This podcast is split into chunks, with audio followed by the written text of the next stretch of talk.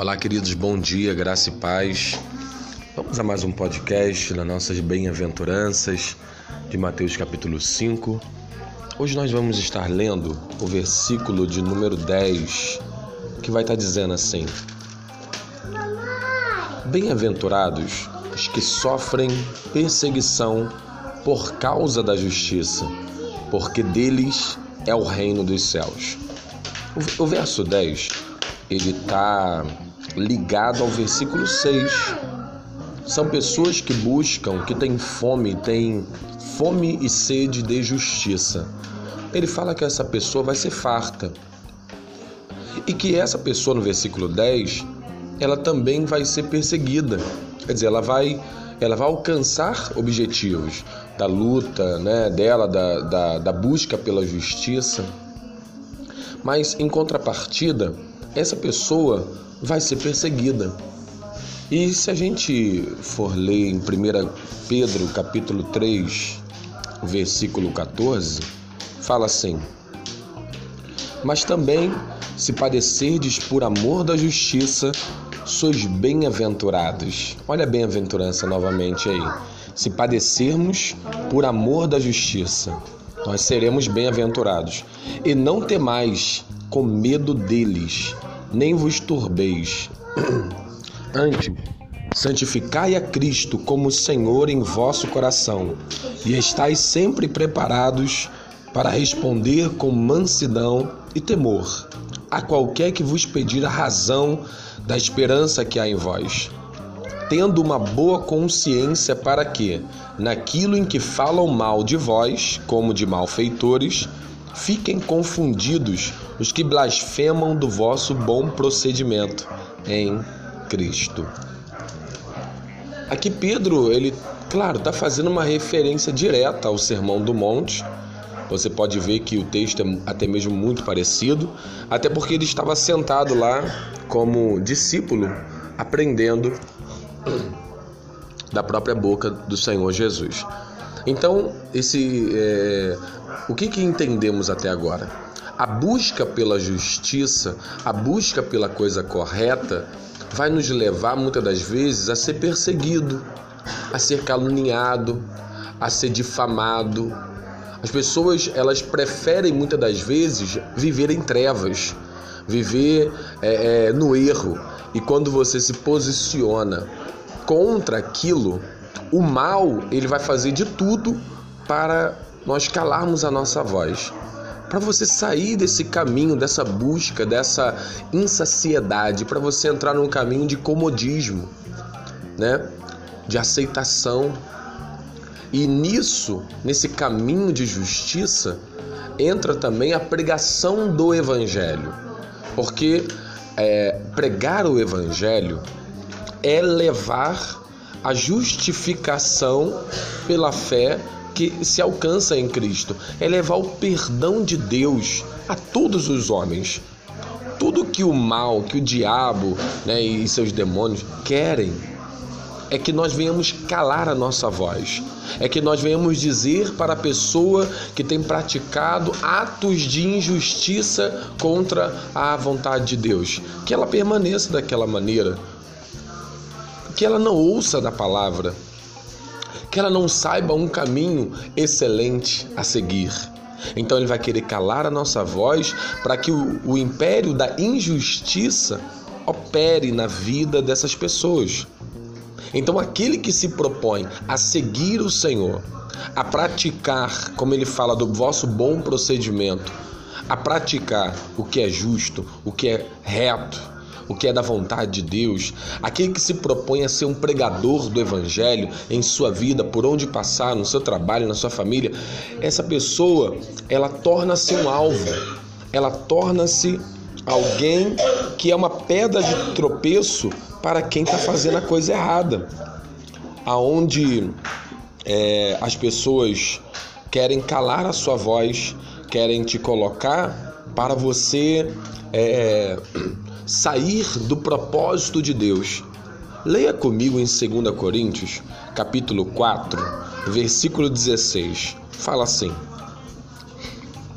Por isso, não desfalecemos, Mas ainda que o nosso homem exterior se corrompa, o interior, contudo, se renova de dia em dia.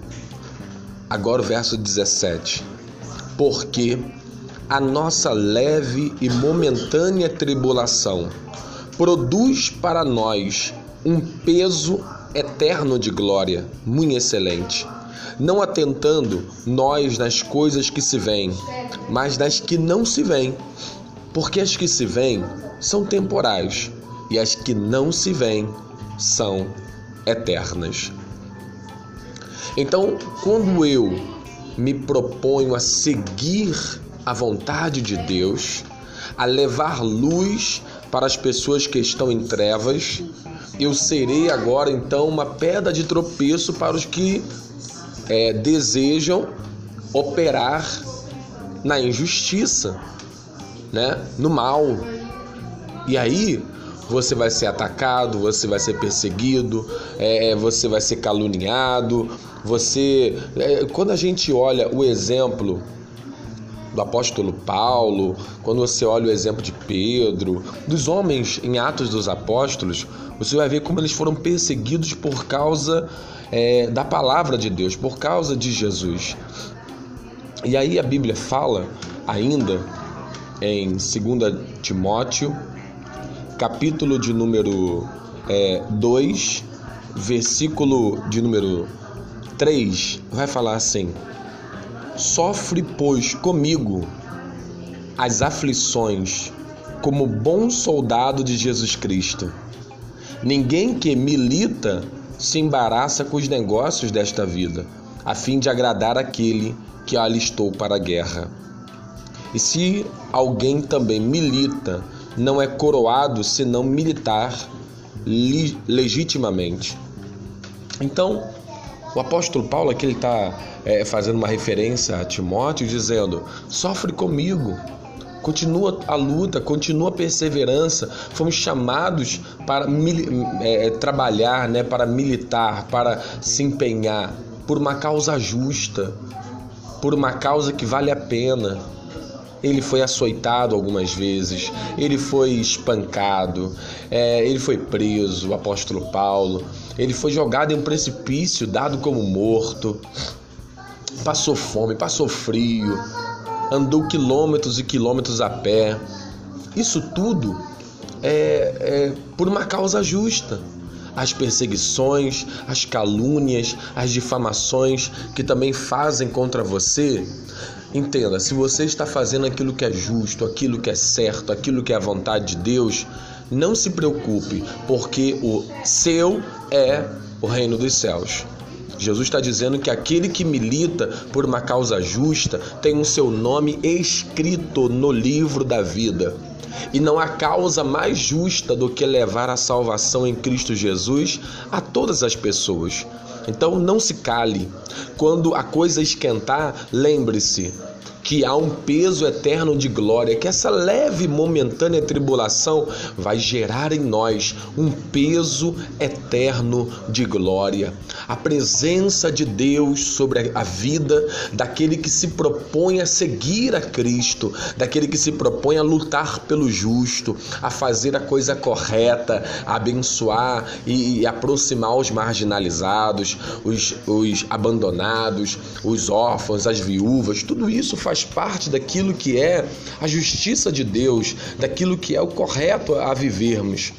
Não estou dizendo que a gente vai ser perfeitinho ou que a gente vai é, acertar sempre. Estou dizendo que é um caminho, é um padrão, é um exemplo, é, é uma direção de vida que o Senhor nos dá. É, é um modelo, é um padrão a ser seguido.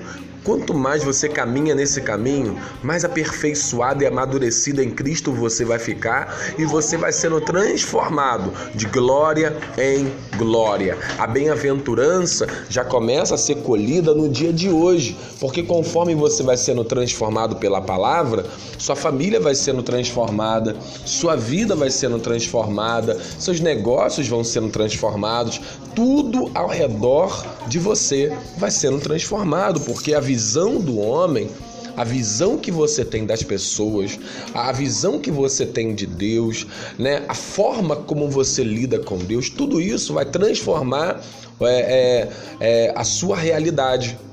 Então, quando essa palavra ela penetra em você, em que te impulsiona a lutar por, pelo que é justo, pelo que é reto, pelo que é da vontade de Deus, ainda que sejamos perseguidos por causa disto, ainda que sejamos perseguidos pela causa justa, ainda que sejamos caluniados porque não nos vendemos. E essa é uma palavra que o Senhor tem me dado essa, essa semana, dizendo é, que nós não estamos à venda, nós já fomos comprados pelo sangue de Jesus. Ele nos comprou, o Cordeiro de Deus que tira o pecado do mundo. Ele já nos comprou, nos remiu, já nos lavou. Eu não estou à venda. Os meus padrões morais e espirituais não estão à venda.